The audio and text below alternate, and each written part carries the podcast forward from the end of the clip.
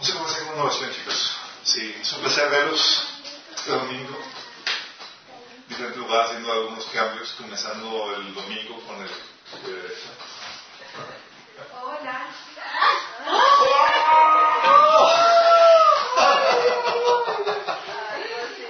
y con sorpresas también. Como es que me quedé, me quedé sin. Ay, hola, mamá, chica, Dejé mi maleta por ahí.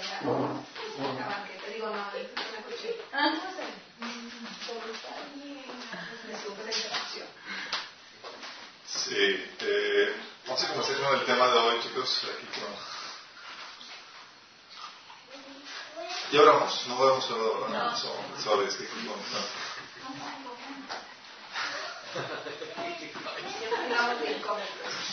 Ah, vamos a orar. Sí, quiero que comencemos y les voy a explicar lo que, lo que vamos a platicar el día de hoy. Ah, vamos a dedicar este tipo de bendición de la palabra con el Señor. Padre Celestial, te damos tantas Señor, porque podamos estar delante de ti, Señor. Porque podamos aprender de ti y tu palabra, Señor. Señor, ayúdanos a entender. Ayúdanos a obedecer a ti, Señor.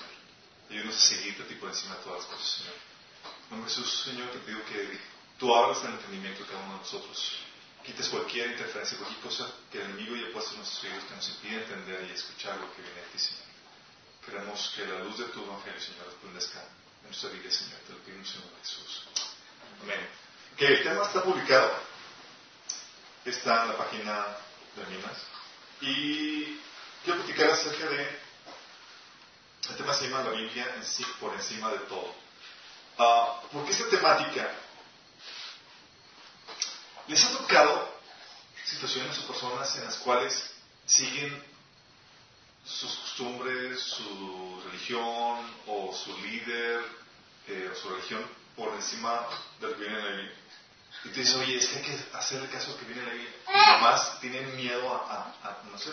Y pasa en un montón de, de, de, de situaciones. Recuerdo eh, episodios en, en mi vida con estudios bíblicos, recuerdo, porque también sucede dentro del ámbito cristiano. Eh, el estudio bíblico, esta persona era yo una persona grande. Eh, en vez de citar la Biblia, siempre citaba al pastor. Si como el pastor dice, ah, y en la predicación de tal domingo, y sé las predicaciones, y qué orden y toda la cosa, y siempre lo citaba. Y aquí compartiendo con, la Biblia y tal cosa, pero él siempre pastoreaba, y como dice tal persona, y como dice el pastor, y como dice el pastor, y todo era lo que dice el pastor. Y ya luego uno cuenta, bueno, y, y lees la Biblia, tienes, no, o sea, tan acostumbrado estaba a la forma de, de- del mundo donde sigues primero a la religión o al líder, que difícilmente estaba siguiendo a lo que viene del Señor. Y esto sucede en muchas ocasiones. Eh, recuerdo una plática con, eh, que tuve con un testigo de Jehová. Eh, y si saben que los testigos de Jehová se meten con la Biblia bien intensamente, pero no por ellos mismos. O sea, ellos tienen la prohibido entender la Biblia o comprenderla por ellos mismos. Si tú vas con ellos y oye, pero la Biblia es eso. Y como no se lo han enseñado así, no está como viene la Biblia. No tienen ellos la capacidad de comprenderlo por sí mismos. Recuerdo que eh, una plática con ellos decía, no, es que está mal lo que estás entendiendo. Porque decían, mira lo que viene aquí, yo entiendo esto porque está diciendo esto. Y dice, no, está mal. Porque, eh, no te, eh, porque no te lo hemos enseñado nosotros. Sí, si, te, si te sometes a lo que te vamos a enseñar, vas a entender todo. Órale. Y otra práctica que tenía con otro, eh, que Francis Chan, no sé si lo conoces, es un predicador de, eh, americano, eh, tuvo una plática también con un testigo de Jehová, decía, le decía, estaba platicando lo que Dios está haciendo en su vida y lo que el Señor está aprendiendo, lo que le estaba platicando Francis, lo que Dios le está enseñando en la Biblia, le decían, le decían los testigos, ese es tu problema, lee la Biblia por ti mismo, y no puedes entender ese libro a menos que uno de nuestros líderes te lo explique. Y luego Francis dice, no, ese es tu problema, estás poniendo toda tu confianza en alguien más. Dice, no ves, esto se trata de una eternidad del cielo o la tierra, estás poniendo tu confianza en alguien, en lo que alguien más te dice. Y luego menciona, porque no sé si sepan, los de Jehová dicen que eh, Miguel es Jesús. El arcángel Miguel es Jesús. Yo le decía a o sea, no hay forma alguna en la que tú leyendo la Biblia por ti mismo llegues a esa conclusión. Si alguien más no te lo doctrina, te lo enseña, no hay forma en, lo que, en que lo puedas entender. Y no solamente sucede con los testigos de Jehová, también sucede con la Iglesia Católica. En la Iglesia Católica eh, hay una cita de catecismo dice, el hombre puede obtener conocimiento de la palabra de Dios solo de la Iglesia Católica a través de sus canales autorizados. ¿Sí? O sea, olvídate de lo que puedes entender por ti. Dice, cuando él haya dominado este principio de autoridad divina que reside en la Iglesia, estará preparado para aceptar lo que sea que la divina Iglesia le enseñe acerca de la fe, moral y medios de gracia. Pocas palabras, ya que aprendas a someterte por completo, vamos a enseñarte todo lo que hay que enseñarte. Pero también sucede como les platiqué en la iglesia protestante. Sí. Eh, recuerdo una plática cuando no es, tomé un discipulado con, con un pastor eh, y se me ocurrió cuestionarlo.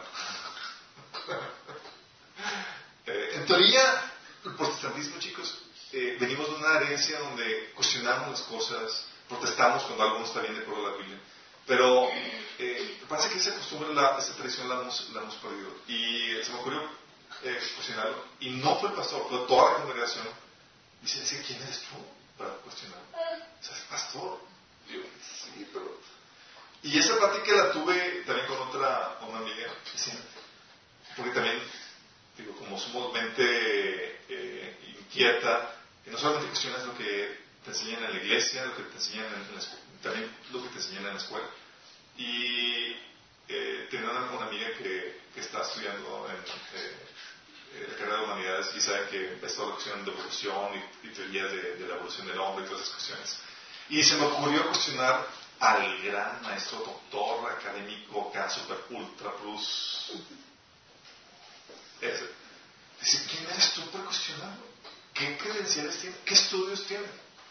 Yo, ninguno, pero tengo un cerebro para pensar y, y ver cómo llegó a esa conclusión. ¿sí? ¿Por qué es importante esto, chicos? ¿Por qué es importante cuestionar? ¿O por qué, eh, por qué la gente está dispuesta a seguir más una persona que el que viene escrito en la Biblia? ¿Se han preguntado? ¿Por qué? Hay varias razones que yo encontré por las cuales hacemos o quedamos en esta problemática. Uno es porque creen con que el texto, hay unos que creen con que el texto es sencillo y entendible, el texto de la Biblia, no tenemos la autoridad para interpretarlo por nosotros mismos o llegar a nuestras propias conclusiones. Sí, yo lo puedo leer, lo puedo entender, pero ¿quién soy yo? ¿Quién soy yo para entender? ¿Quién soy yo para decir que esto es así? No soy único cristiano. O sea, estábamos leyendo un pasaje de 1 Juan y que me cae el 20 de lo que está diciendo el pasaje y se quedó una conclusión, ¿de acuerdo? Yo, ah, entonces esto es por esto, por esto, por esto. Sí, tranquilo. O sea, tú no tienes el conocimiento para llegar a su conclusión. ¿sí? Y ya dentro de los cristianos. Sí. Como que te quita la autoridad de que, ¿quién eres? ¿Tienes eh, algún estudio de teología, alguna licenciatura, fuiste ordenado pastor para llegar a, sacar tus propias conclusiones? Pero eh, es una de las, razones. O sea, creemos que no tenemos autoridad y que solamente los líderes de la iglesia pueden hacerlo, o sea, sacerdotes, pastores, líderes de tu religión. La otra es que pueden, algunos creen que el texto es tan complejo y tan difícil, tan oscuro, que no tenemos la capacidad para entenderlo o interpretarlo por nosotros mismos. Una es, no tienes la autoridad, no tienes el título, no tienes las credenciales. Y la otra es, no tienes la capacidad. Está tan difícil y tan complejo que solamente los expertos, los eruditos, los teólogos, los graduados de seminario pueden llegar a entender. ¿Sí? Es una, otra de las razones por cuales la gente no llega a eso. La otra es que eh, hay gente, y me ha tocado, platicando con una, una amiga, le digo, es que tienes que empezar a leer, la Biblia y hacer lo que te dice, lo que dice, lo que va viendo. Es que, ¿y si, ¿y si me desvío de la verdad? El temor. El temor es, aunque comprenden el texto y sienten la autoridad para interpretarlo, tienen miedo a desviarse de la verdad y creer y crear su propia, ella me decía su propia secta. Y si terminan creando mi propia secta. es una, es un miedo razonable. Oye, ¿qué pasa? Si por no tener todo el conocimiento llego a una conclusión errónea y, ¿sabes? Ya saqué otra nueva secta, ¿no? Los, eh, los chuyines que van a estar siguiendo ahorita, no, ustedes entienden, ¿no? Entonces puede estar desviando la verdad, crear, puede ser una, un temor. La otra es, franca y sencillamente, por comodidad. Sí. Es muy sencillo, es muy fácil pasarle la responsabilidad a alguien más. Tú vas el trabajo de investigación. Yo confío en ti, tu capacidad, tú hazlo. Sí. Yo, a mí nada más ya dame lo digerito, ya digerido y, como dicen, peladito y no. ¿Sabes? Es, es, fácil, ¿sí? No hacer la tarea de leer e investigar por uno, por uno mismo. La otra es otro obstáculo por qué la gente está dispuesta a seguir a un, a un líder, a una religión antes que, que, el que viene en la Biblia, es por tradición. Francamente tradición. La mayoría de nosotros tenemos o heredamos la fe porque alguien nos lo enseñó. Sí, porque eso es así. Pero nunca se nos enseñó las bases de por qué eso es así. Nunca hicimos el trabajo de investigación. Sí. Hoy en mañana estaba haciendo la meditación de, de, no sé si lo vieron, la meditación de, eh, de Jesús es el Mesías. Y ahí hacer pregunta, ¿por qué llegamos a la conclusión de que Jesús es Mesías? ¿Por qué creemos eso? ¿Porque nos lo enseñaron?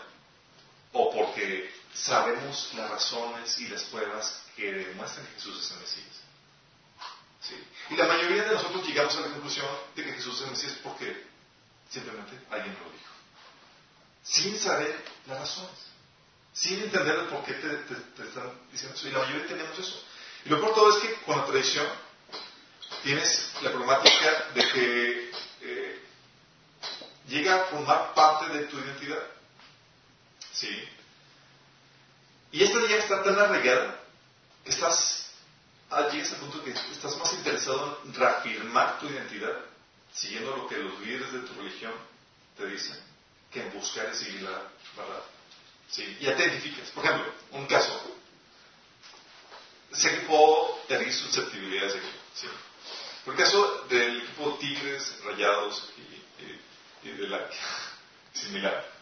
Pero platicaron ya es que Tigres, antes de este último campeonato que ganaron, pasaron una relación de nunca ganaron.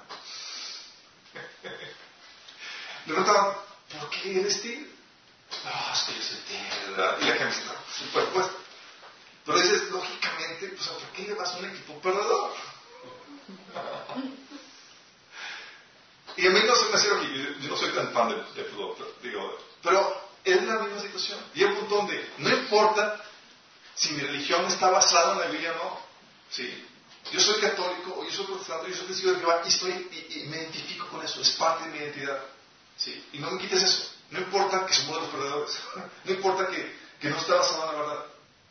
¿Sí me explico? Y eso lo hace así como que, entonces, ¿qué estás haciendo? no estás atacando una mera eh, cuestión de ideología, estás aplicando su identidad de lo que él se, se define como. ¿sí? Yo soy tigre, aunque pierdan, ¿sí? vamos a estar apoyando. Sí, yo soy católico, yo soy eh, testigo, aunque no viene nada, no viene nada lo que creo, pero ahí vamos. ¿Sí? Y le muestras una Biblia, y para ellos no importa porque tienen la identidad arraigada a eso. ¿sí? Entonces, eh, pero llega un punto donde, ¿qué es más importante defender una cultura, lo que, la costumbre, lo que te identifica, o estar del lado de la verdad. ¿Qué es más importante? Para mucha gente es defender su tradición, su cultura, su identidad. ¿Sí? También la otra, es por, la otra razón que encontré es por miedo y resistencia al cambio. ¿Sí? Muchos no se exponen a la Biblia y están dispuestos a seguir a, un líder y, no porque no se visualizan haciendo un cambio de creencias con todo lo que implica. O sea, vamos a pensar que, ¿y si me doy cuenta que está mal? Y que tengo que cambiar. ¿Qué va a decir mi familia? Y mis amigos. Y luego, pues en mi círculo de amistades, pues que van a decir que, ups, ya no eres católico, ya no eres esto, ya no eres lo otro. ¿Sí? Pues, pues, ya no, no se, convierte en esa, problemática, es el, la resistencia del cambio de cómo aplicar ese cambio de creencias. ¿Sí? Son varias razones por las cuales la gente está dispuesto a mantenerse y seguir una religión o una denominación o un líder antes que lo que viene en la, en la Biblia. Pasa, pasa, ¿Qué nos sigues?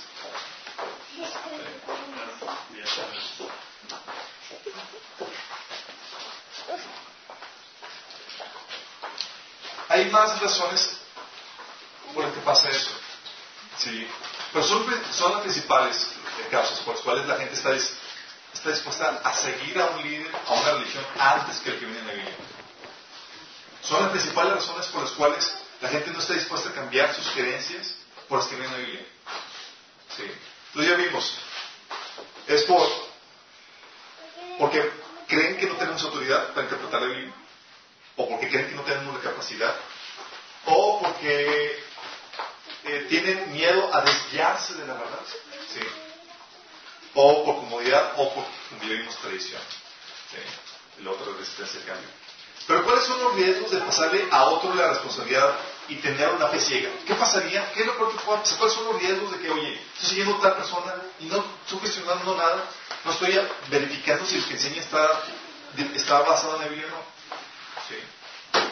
¿Qué pasa? Y todos tenemos algo de eso, chicos. Todos tenemos tradiciones, costumbres, y por eso la Biblia nos enseña a renovar nuestra mente para ir cambiando eso. Pero todos tenemos algo que hemos abrazado que no tiene una base bíblica, aún dentro del protestantismo, aún dentro de los cristianos evangélicos. ¿Sí? Y la problemática aquí es que muchas cosas que, realmente han sido muy personales o que eh, nos hemos encariñado mucho de, ellas, no tienen ninguna base bíblica. De hecho, hay cosas que Dios condena por completo. Primero tenemos que entender esto. ¿sí? Tenemos la ¿Cuáles son los riesgos de, ponerle a otro la responsabilidad de tener una fe ciega en una religión o un líder? Uno es que los líderes, la Biblia nos enseña, es que son falibles. Todos son falibles. Incluso en la Biblia, los grandes apóstoles, la Biblia te enseña que tenían problemas. Y había problemáticas que estaban, que estaban, que estaban manifestando. Por ejemplo, ¿se acuerdan el caso de, Pedro? Pedro llegó a un punto en que hizo tal, tal situación eh, tan eh, metió la pata en unas, unas cosas. Y llegó hasta el punto en que Pablo lo reprendió en público. ¿Alguien te ha reprendido en público? No. Es que porque no has cometido una, una, no has hecho una metida de pata de ese. Pedro lo hizo. Y Pablo lo ve y si el gran Pedro si tuvo esa problemática, ¿te puedes imaginar ¿Qué puede ser de los mortales? Si los apóstoles tuvieran esas problemáticas, ¿qué puede ser? Pablo, ¿sí? Pablo se le dio, se fueron el aguijón en la carne porque tenía problemas con, con orgullo. ¿Sí? Los líderes son falibles, cometen errores. Cometen errores, uno, no tienen todo el conocimiento. Pueden sacar conclusiones equivocadas y no tienen, y también tienen pecado. Se pueden desviar de la verdad. ¿Se pueden? se pueden desviar. ¿Sí? Y la historia lo demuestra. Tienes a los expertos líderes de la ley, judíos, y adivina quién fueron los que rechazaron Jesús. Ellos mismos. Los expertos, los grandes teólogos, los eruditos, los líderes, rechazaron de hecho, no solamente lo rechazaron, propiciaron su crucifixión. Ya por eso dices, oh, entonces no, tengo que tener una, no puedo tener una fe ciega en mi liderazgo. Eso fue por parte de los judíos. En la iglesia católica también vemos cosas. Líderes han cometido errores y han hecho cosas de las cuales se han tenido que respectar. Hemos visto en la historia líderes caracterizados por fraude, la inmoralidad sexual, el robo, el soborno, el homicidio, el abuso de poder, la avaricia, la comercialización de la fe, el instituir la tortura, condenar la libertad de expresión, la lectura de la Biblia, iniciar guerras y eliminar cualquier grupo religioso disidente, así como proteger a pedófilos y violadores. Es solamente un resumen de lo que se ha encontrado en la Iglesia Católica en la historia. ¿Sí? Eh, tal punto que hasta tenemos series de televisión con toda la trama de la Iglesia Católica, con todas esas intrigas y cosas que se dan. Sigan, ¿cómo? Los Borgias y, y demás. Eh, tenemos casos, eh, por ejemplo, León II, el, este, Papa declaró eh, a un horario hereje a una persona y el otro declaró hereje a otro Papa. ¿Sí? Imagínate, o sea, uno a otro y supone que son infalibles. El otro caso fue el de, el caso mencionado de, de Juana de Arco, ¿sí? que fue quemada por hereje por orden de, la, iglesia. Y, ups, nos equivocamos y ahora la canonizamos. ¿Sí? Te, das a saber que, oye, ¿se equivocan? Sí, se equivocan. ¿Sí? Otro papa había eh, erradicado y había anulado la, la, eh, los jesuitas. ¿sabes qué? Por, para siempre. Y otro, luego el siguiente papa dice, ¿sabes qué? lo restauramos y estos son, van a estar ¿Qué onda? Entonces no se pusieron de acuerdo. Y así tenemos casos así, uno por otro. Hay un papa que eh, eh, también declaró, eh, dice Papa Nicolás, anuló todos los documentos, procesos y decretos y censuras contra el concilio de Basle que el Papa Eugenio había decretado. Son un Papa anulando todo lo que el anterior había hecho. Y estamos hablando de que hay mito de la infalibilidad. Pero la historia que ves, nada más no hay tal cosa. Y se nos invita a nosotros a poner una fe ciega. ¿sí? Y dentro, del protestantismo también tenemos cosas iguales. Hay, ha habido escándalos sexuales, financieros, doctrinales, de intolerancia. Por ejemplo, saben que Juan Calvino incluso persiguió mató a los, a los que no creyeron el mismo, lo mismo que, que un protestante, un líder. ¿sí? Eh, tenemos dentro del protestantismo líderes que, que eh, apoyen y avalen el matrimonio gay y demás. Tú puedes pensar y dices, mayores entonces. Yo recuerdo una plática con una amiga que decía, eh, platicando con ella, decía, no, yo antes iba a la iglesia cristiana. Digo, ¿qué pasó? No, mejor me, me volví a la iglesia católica. ¿Por qué? Dice, ¿por qué no? La iglesia cristiana empezaron a casar, homosexuales, empezaron a hacer esto, esto, esto, esto. Dije, pues me voy a la institución más sólida históricamente. y, y, no tenía los datos históricos para decirle qué tan sólida era la institución. Pero así llega a ese punto, de tanto sacudida que hay. Sí. Luego aparte tenemos en, y eso nos estamos contando lo que hay en las demás sectas como testigos de Jehová, mormones y demás que están declarados de acusaciones de, fraude, de adivinación, de cosas metidas con el ocultismo y demás. ¿sí? Está por así. De hecho, si tú ves eso y dices, ¿podrías con ese trasfondo poner una fe ciega en una religión, en un líder? ¿Y por qué se nos invita? ¿Sabes por qué nos invita? Es algo característico de todo culto y toda eh, secta que eh, Satanás levanta. ¿Qué es lo que dice Lucas 11, 42? Dice, ¿qué aflicciones espera ustedes, expertos de la ley religiosa?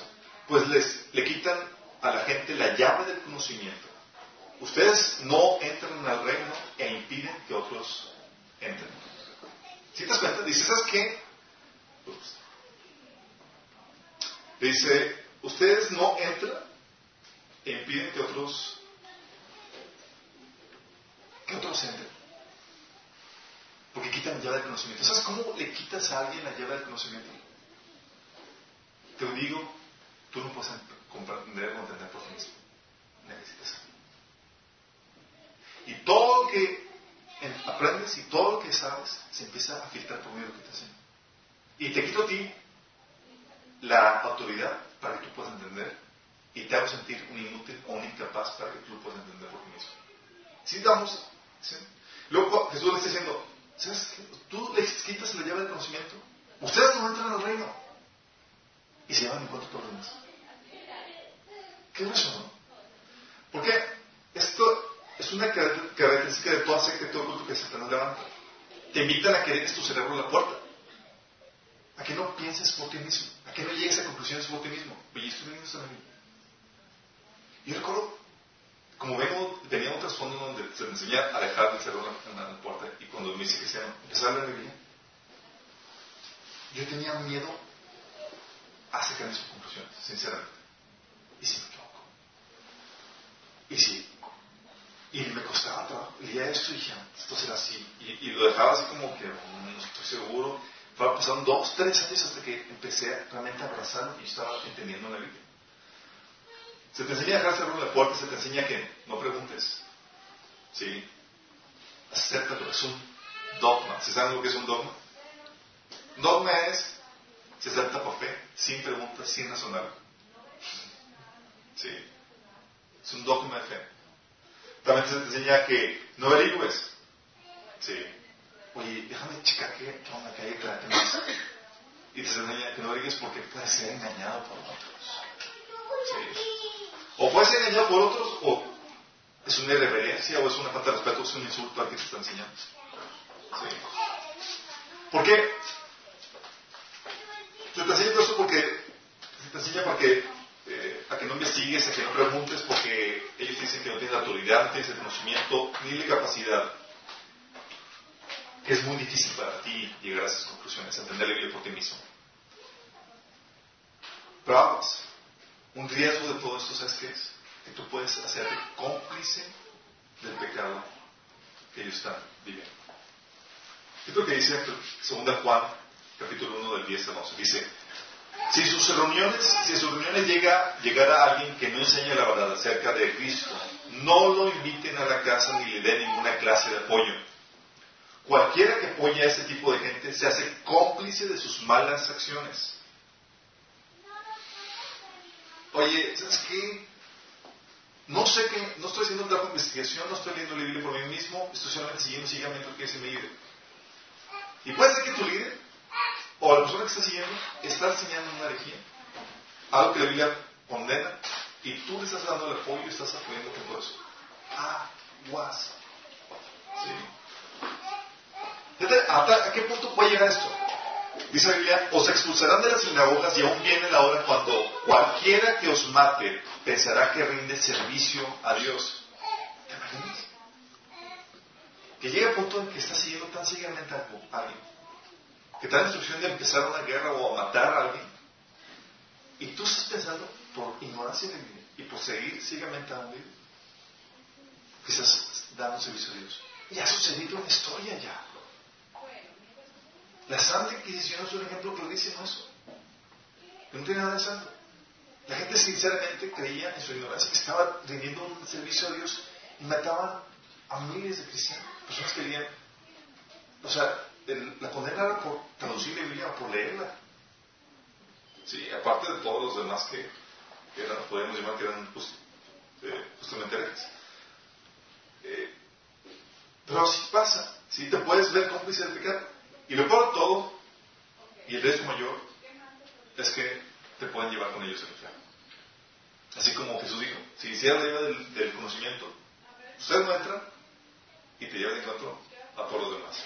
Pero aparte dice, 1 Corintios 15, del 1 al 2, dice, además os declaro, hermanos, el evangelio que os he predicado, el cual también recibisteis, en el cual también perseveráis.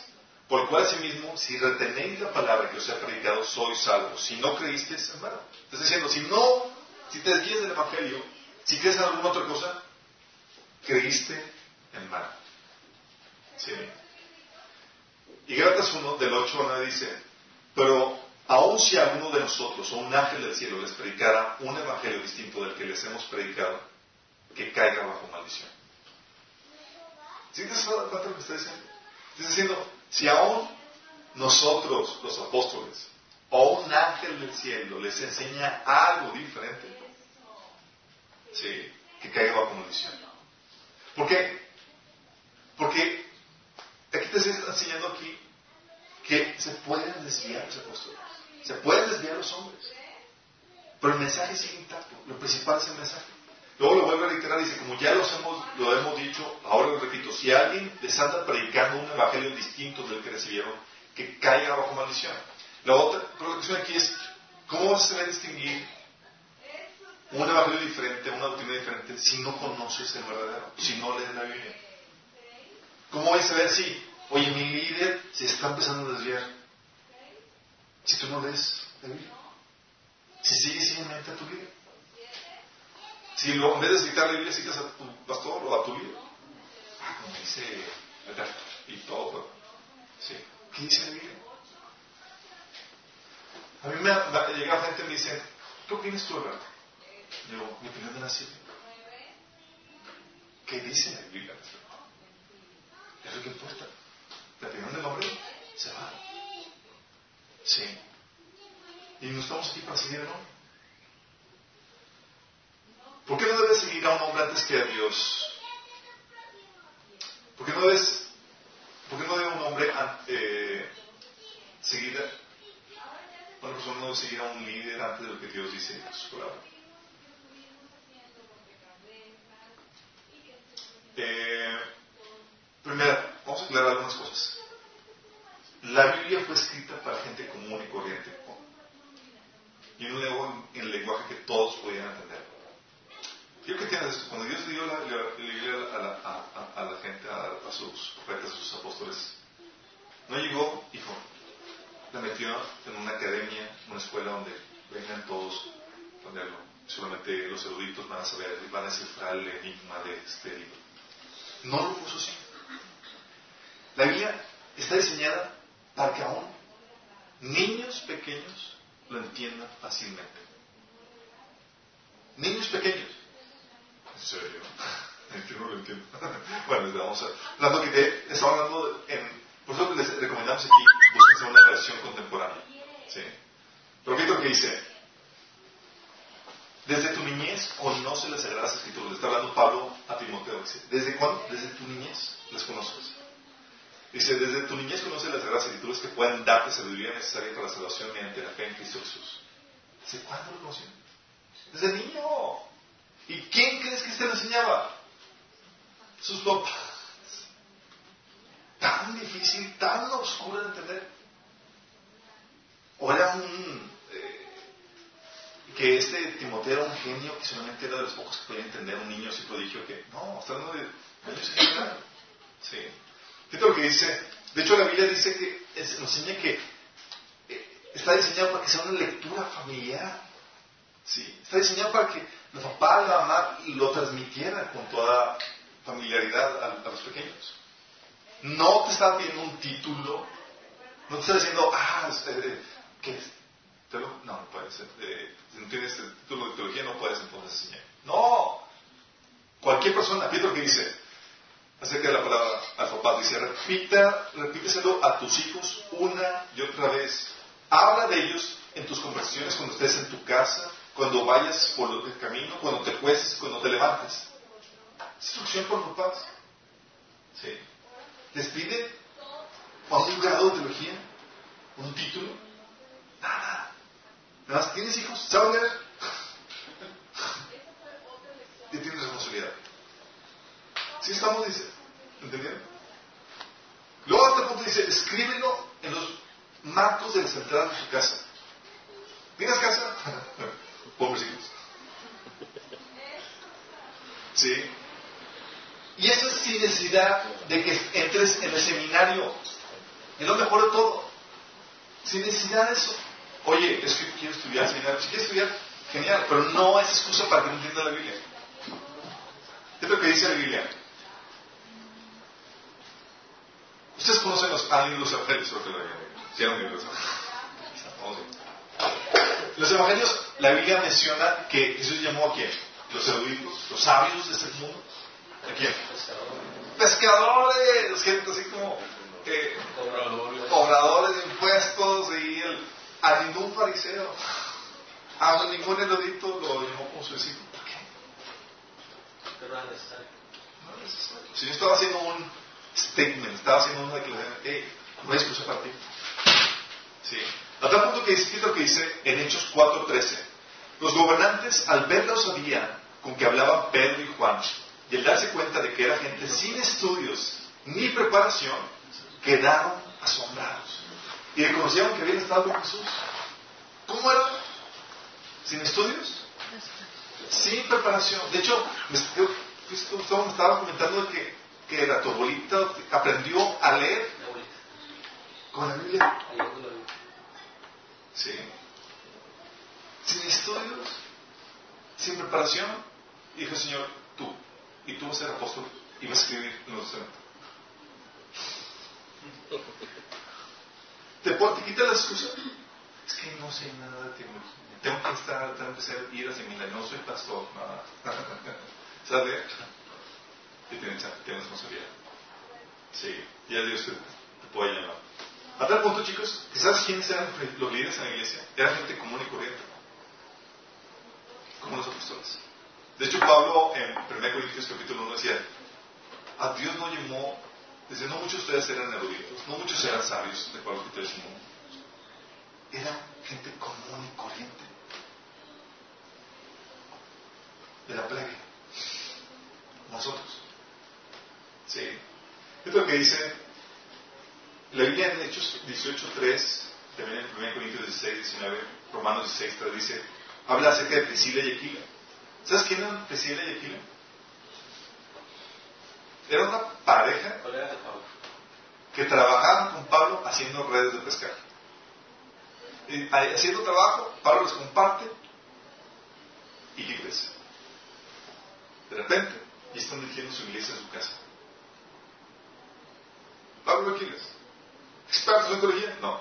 A tal punto que vieron a, este eh, Apolos, está aplicando tal cosa, y por el conocimiento que tenían ya las escrituras, llamaron a Apolos y le enseñaron mejor el camino del Evangelio. ¿Sí? Personas sin títulos, no sean expertos, normales. Por eso Jesús le decía a la gente común y corriente como tú y yo, en Lucas 24, 25, les dijo, entonces Jesús dijo, ¿qué necios son? Les cuesta tanto creer todo lo que los profetas escribieron en las escrituras. ¿Y qué se dijo? La gente común y corriente. Eran dos de los discípulos iletrados o sin título académico ni nada. Y decían, Jesús le está reclamando, o sea, ¿han leído las escrituras? ¿Leen? Y no las escriben. O sea, esperaba que las supieran, esperaba, esperaba que las escribieran. Incluso los griegos de Berea, gente trabajadora, normal. Jesús, eh, Pablo va a predicar con ellos y les dice, estos, dice Pablo, dice la Biblia en Hechos 17, 11, dice, estos eran de sentimiento más noble que los de Tesalónica, de modo que recibieron el mensaje con toda avidez y todos los días examinaban las escrituras para ver si era verdadero lo que se les anunciaba.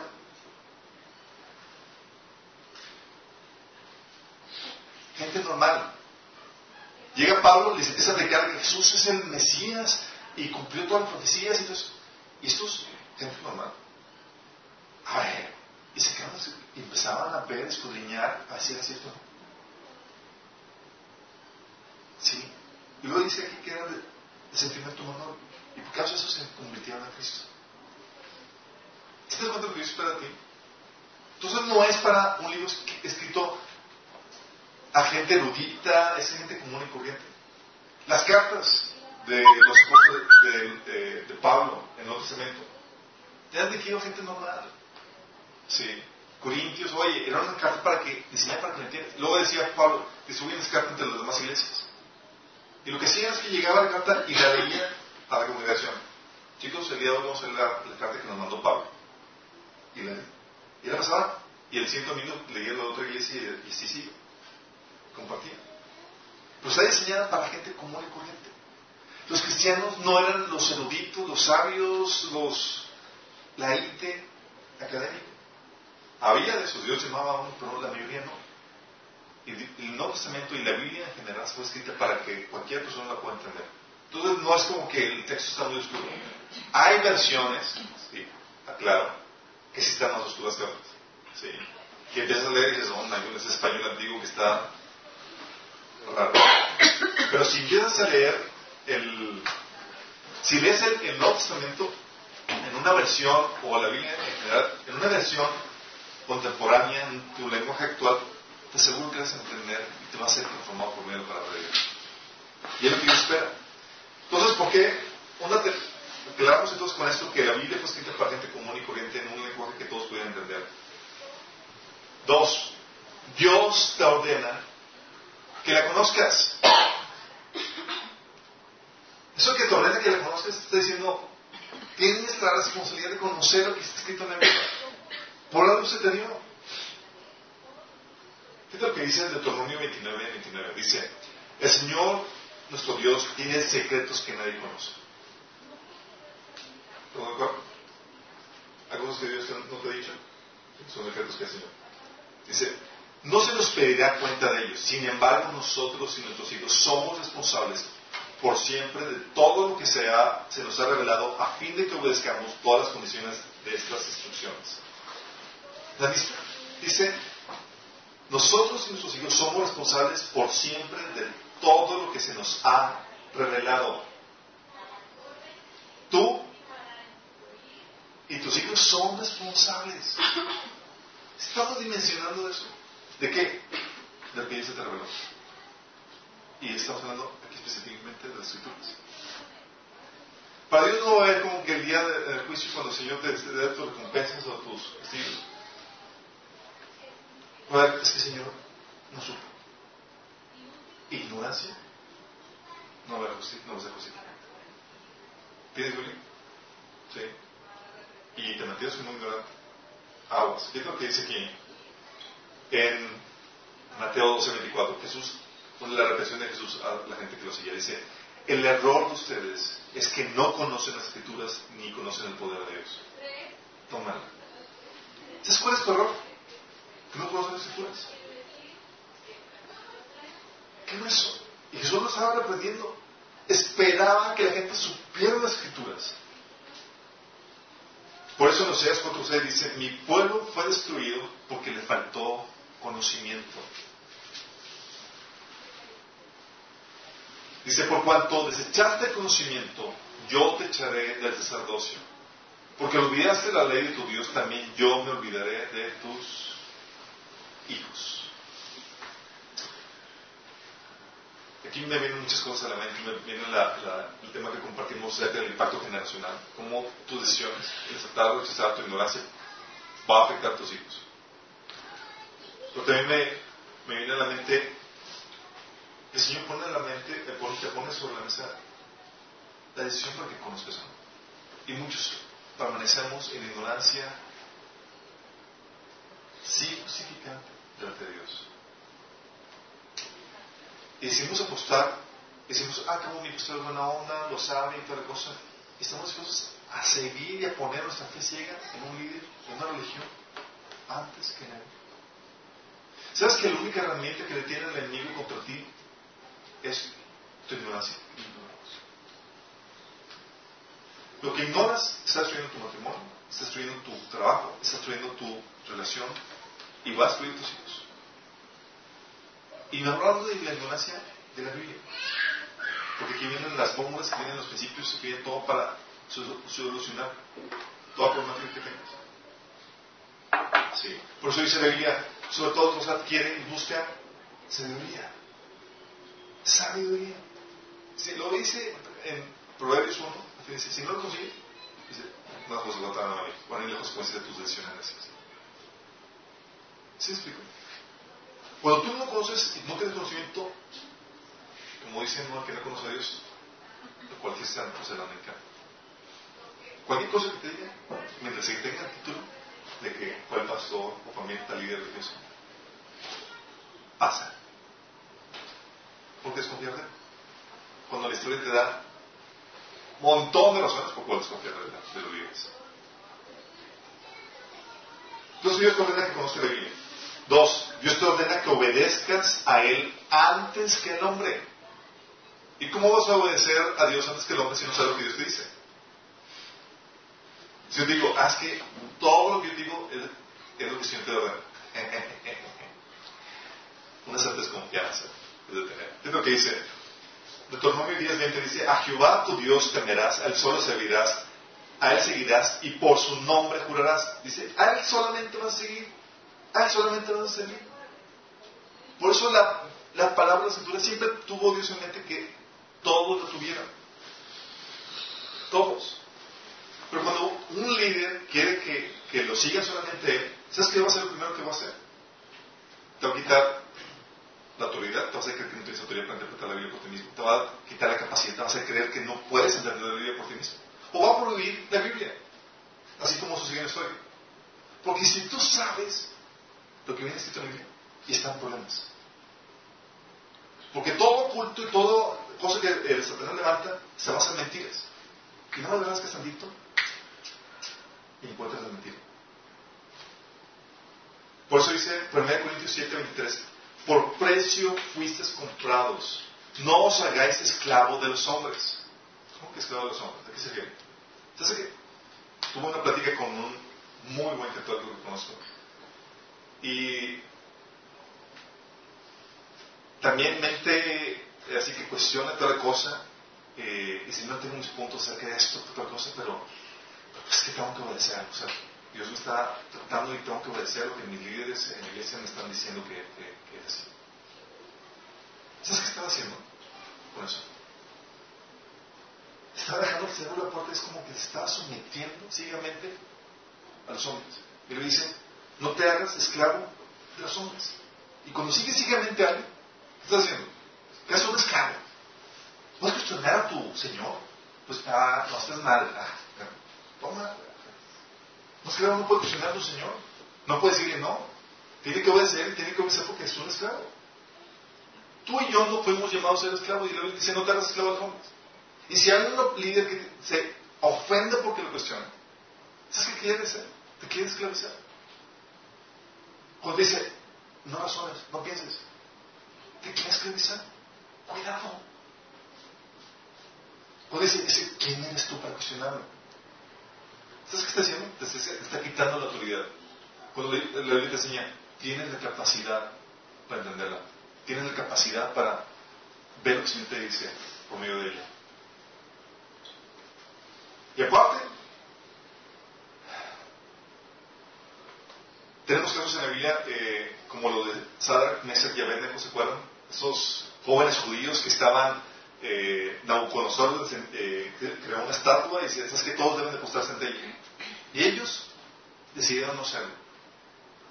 Y se rebelaron ante la, ante la autoridad de, de, de Nabucodonosor. ¿Por qué se rebelaron contra la autoridad de Nabucodonosor? Porque conocían la voluntad de Dios. ¿Y cómo la conocían si no es porque conocían la Biblia?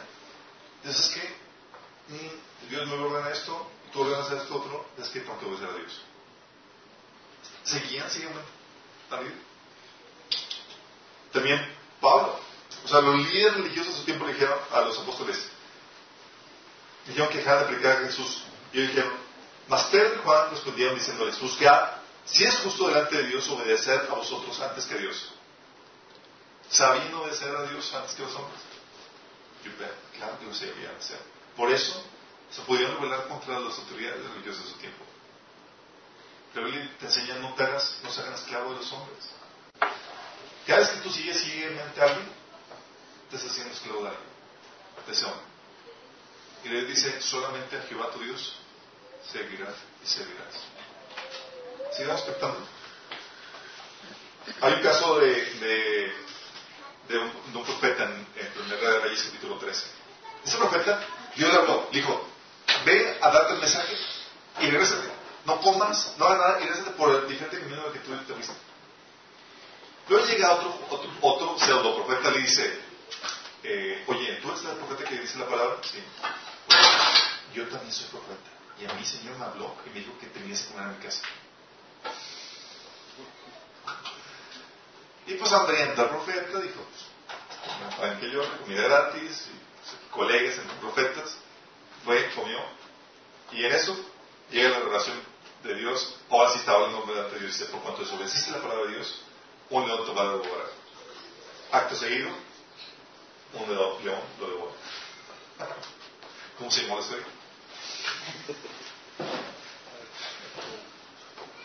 ¿A qué voy con esto? Voy a que eso. Y usted te pone claramente, dice, debes de cuestionar lo que te alguien más te dice. ¿Sí? Yo te puedo decir un montón de cosas. Yo recuerdo cuando estaba haciendo, cuando estaba en mi comunidad cristiana, fueron principales cosas que Dios me enseñó. Yo aceptaba que una, una aplicación por, gracias a mi lectura personal de la Biblia. Cuando aceptaba era porque las cosas que yo había leído en la Biblia hacían clic. Ah, ya, sí, sí, claro. De hecho, los cristianos, ¿por qué creen que llevamos la Biblia a la iglesia? Bueno, su celular con la Biblia en la iglesia. ¿Por qué creen? La llevamos, ese digo, pues para corroborar que el pastor vaya a decir algo de acuerdo a la Biblia, no vaya a salir alguna sonzada y, Sí. Tenemos que corroborar eso.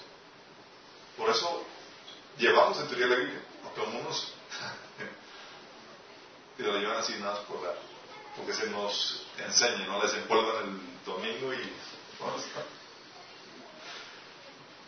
entonces Dios te ordena eso, te ordena, te ordena que vestes a, él antes que el hombre, y tercera, Dios te ordena que disiernas aún a los líderes de tu propia iglesia. Dios te ordena que no seas un seguidor ciego. Es una ordenanza de Dios, no no hay preguntas en ese sentido. Es lo que dice Jesús. Le decía a los, discípulos, en Mateo 23, de 2 a 3, decía, en la cátedra de Moisés se sientan los escribas y fariseos, así que todo lo que os digan que guardéis, guardadlo y hacedlo, mas no hagáis conforme a sus obras, porque dicen y no hacen. ¿Qué te está diciendo Jesús aquí? Te está diciendo, lo que ellos te enseñan, porque va de acuerdo a la, a la, Biblia, háganlo. Pero su, su comportamiento. Sí, su comportamiento está mal. Sí. O sea, cuestiona incluso lo que ves en el comportamiento. Pero luego, más aparte, en el Mateo capítulo 16 dice, tengan cuidado, dice Mateo Jesús, eviten la levadura de los fariseos y de los seduceos. Y más adelante se olvida, ¿qué sigue con eso de la levadura de los fariseos y seduceos? Dice, ellos comprendieron que no les decía que se cuidaran de la levadura del pan, sino de la enseñanza de los fariseos y de los seduceos. Ay, Señor, entonces explícanos. Un lado dice que, nos, que le hagamos caso a los fariseos y seduceos porque están, se sientan en la cátedra de Moisés y en otro dicen, cuidado con sus enseñanzas. ¿Se contradecía Jesús? ¿Qué estaba haciendo? Está diciendo, aprende a discernir. Cuando veas que alguien que ellos está enseñando de acuerdo a lo que es, hazlo. Pero ten cuidado con sus enseñanzas. ¿Qué enseñanzas? Aquello que se sale o se desvíe de la palabra escrita. Le estaba enseñando a los discípulos a, a sus discípulos a ser discernidos. Claro. A tal punto, su discípulo, Pablo, le dice en 1 Tesalonicenses 5.21, examinando todo, retenerlo bueno. Y eso examinando todo incluye las prédicas de tus líderes. Mis prédicas. No, te lo debes tomar todo porque, ah, pero lo. O porque mi tal líder dijo. O porque mi sacerdote lo está diciendo. Tengo que examinarlo. ¿Bajo qué criterio? La Biblia. Ah, pero no leo la Biblia. No, pues ya. ¿Qué examinas? Fíjate lo que dice 1 Corintios capítulo 14. Dice Pablo, era una instrucción a la iglesia. Cuando alguien está profetizando, dice, asimismo los profetas hablen dos o tres y los demás, toda la congregación, juzguen. Sí. Recuerdo, eh, no sé si han ido otras iglesias, pero me tocó ir estuve en un tipo, una iglesia donde eh, está, terminaron la alabanza, los cientos todos estaban callados, postrados y todo eso. Luego era típico que la hermanita que se levantaba y daba una palabra porque el Señor le dice, bla, bla, bla, bla, bla, bla. Y muy padre, le picaba y todo eso, era genial. Pero una cosa, un tipo, dijo una bola de tontería, estaba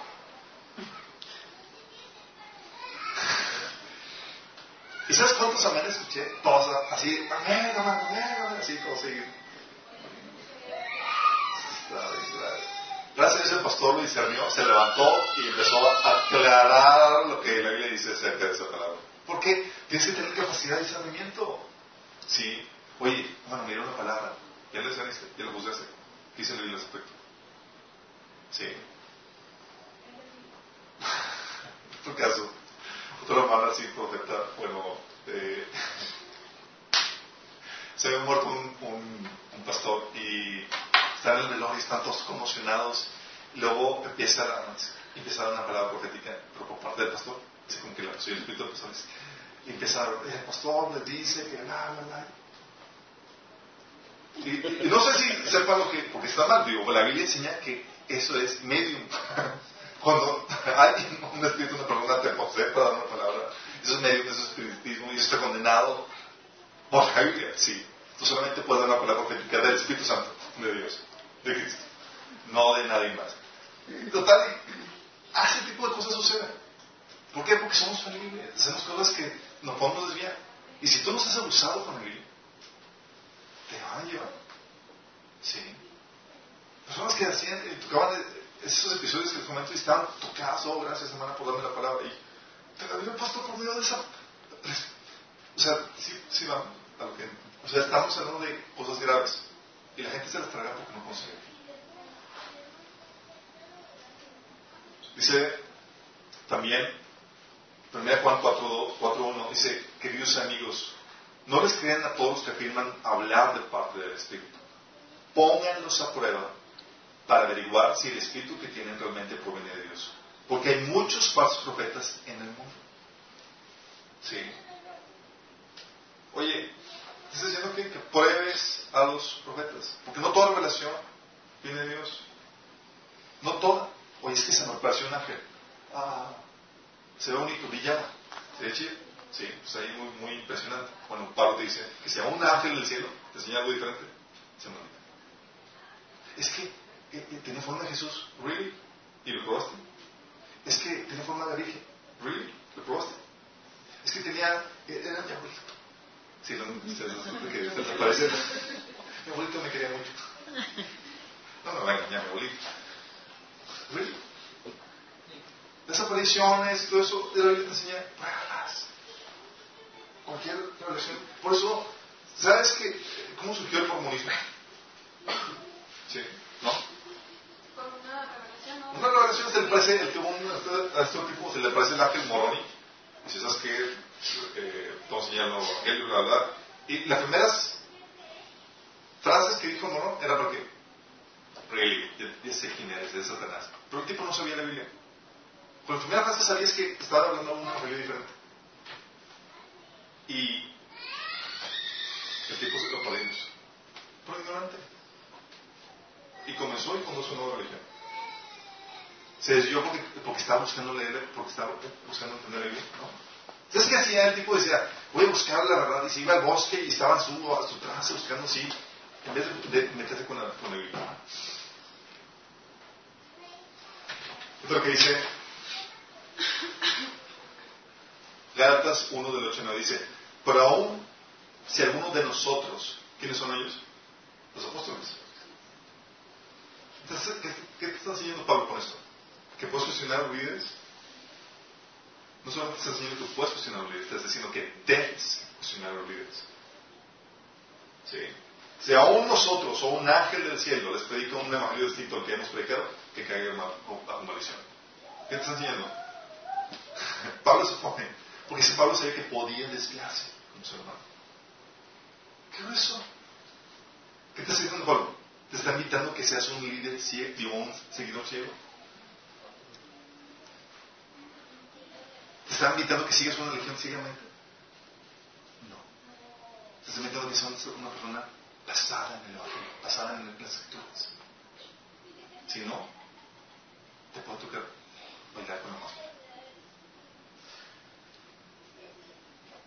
Oye, pero es que tengo miedo, puedes decir, leer la Biblia y si saco una impresión equivocada o, o, ¿qué hago con eso?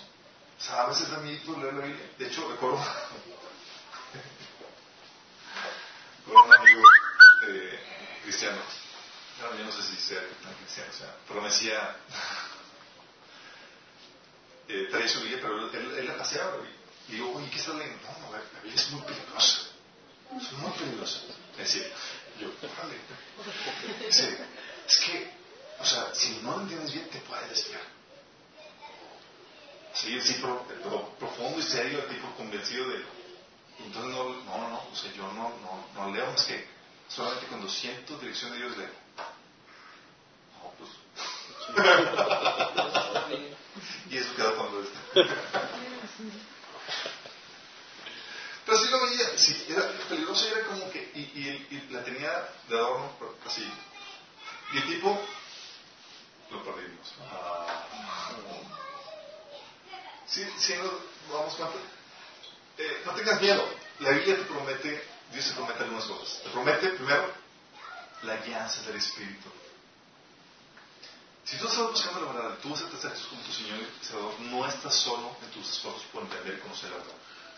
El Espíritu te va a ayudar con eso. Fíjate lo que dice Juan 14, 16 a 17. Dice, Y yo, les pediré, yo le pediré al Padre y Él les dará otro consolador para que los acompañe siempre. El Espíritu de verdad, a quien el mundo no conoce, no puede aceptar porque no, no lo ve ni lo conoce. Pero ustedes sí lo conocen porque vive en ustedes y estará en ustedes. Está hablando de los apóstoles antes de, que murieran. El Espíritu que hemos recibido, el Espíritu Santo, cuando nos convertimos, cuando nos decidimos arrepentidos, mora en nosotros. Él es el que nos hace sentirnos miserables cuando andamos en pecado. Sí, no te dejan pecar a gusto. Gracias a Dios. Y oh, entiendo. Sí. Pero no solamente te hace sentir miserable por eso, sino que te guía. A ti lo que dice. Juan 14, 26 dice, pero el Consolador, el Espíritu Santo, a quien el Padre, a quien el Padre enviará en mi nombre, les enseñará todas las cosas y les hará recordar todo lo que les he dicho. ¿Quién te va a enseñar? El Espíritu. El Espíritu te da la capacidad de entender lo que es la Escritura y te da una convicción de, oh, esto es lo que dice. ¿Sabes cuánto tiempo yo, cuando leía las Escrituras, me tardé en quitarme los paradigmas que me han enseñado? La Biblia, tú lees la Biblia y empiezas a ser tan claros. Dice esto. Muchos no lo aceptamos porque otra persona nos enseñó otra cosa diferente. Y nos cuesta trabajo. Pero el Espíritu Santo te dice, he aquí, empieza a matillar, empieza a matillar, te queda ah, entonces sí era como viene aquí. Sí, exactamente como viene ahí. Esto es lo que dice Juan, eh, dice Juan 16, Juan 14, eh, Juan 16, 13 dice, pero cuando venga el Espíritu de la verdad, Él los guiará a toda verdad, porque Él no hablará por su propia cuenta, sino que dirá solo lo que oiga y les anunciará las cosas por venir. Entonces, ¿qué va a hacer el Espíritu Santo? Te va a guiar a toda la verdad. Hoy tienes miedo de desviarte. Confía en la guía del Espíritu, Santo. Eres fiel. Yo puedo corroborarlo en mi vida. Recuerdo situaciones cuando vas leyendo la Biblia y hay cosas que yo no sabía. Por ejemplo, el. Algunos les he platicado. Leyendo y digo, oye, pues el sábado viene aquí en la Biblia, ¿por qué no? Y estaba, tenemos que guardar el sábado. Y empecé a guardar el sábado. Y a todo el mundo veía decía, tenemos que guardar el sábado. Y empezaron a guardarlo, porque yo decía, por la ignorancia. Eh,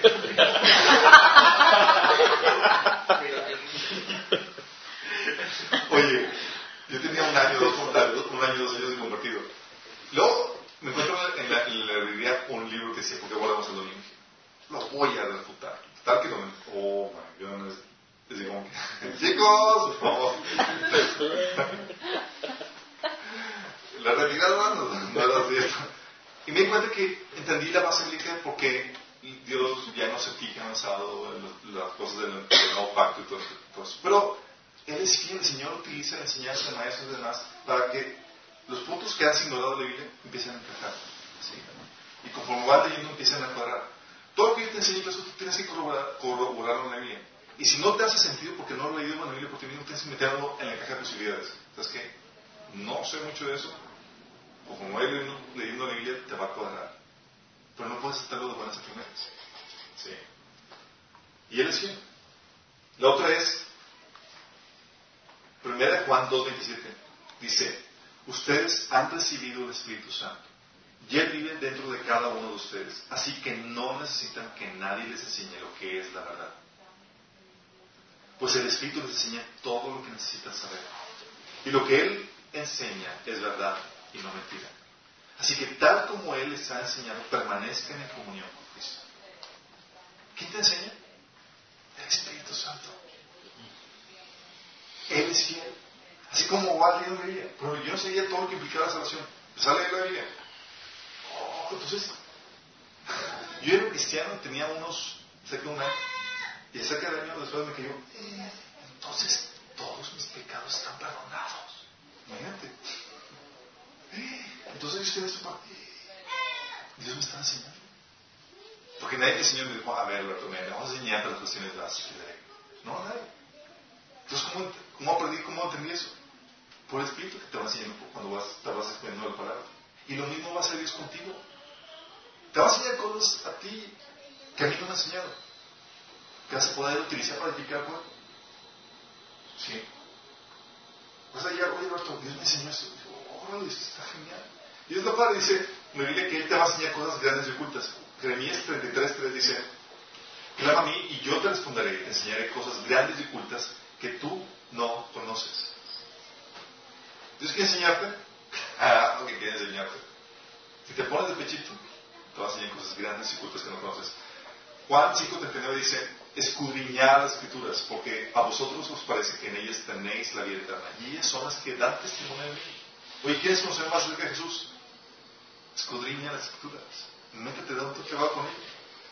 1 Corintios 2, del 9 al 10 dice, sin embargo, como está escrito, cosas que ojo no vio, ni oído yo, ni ha subido el corazón del, del hombre, son las que Dios ha preparado para los que le aman. Dice, ahora bien, Dios nos ha revelado esto por medio de su Espíritu, pues el Espíritu lo examina todo hasta las profundidades de Dios.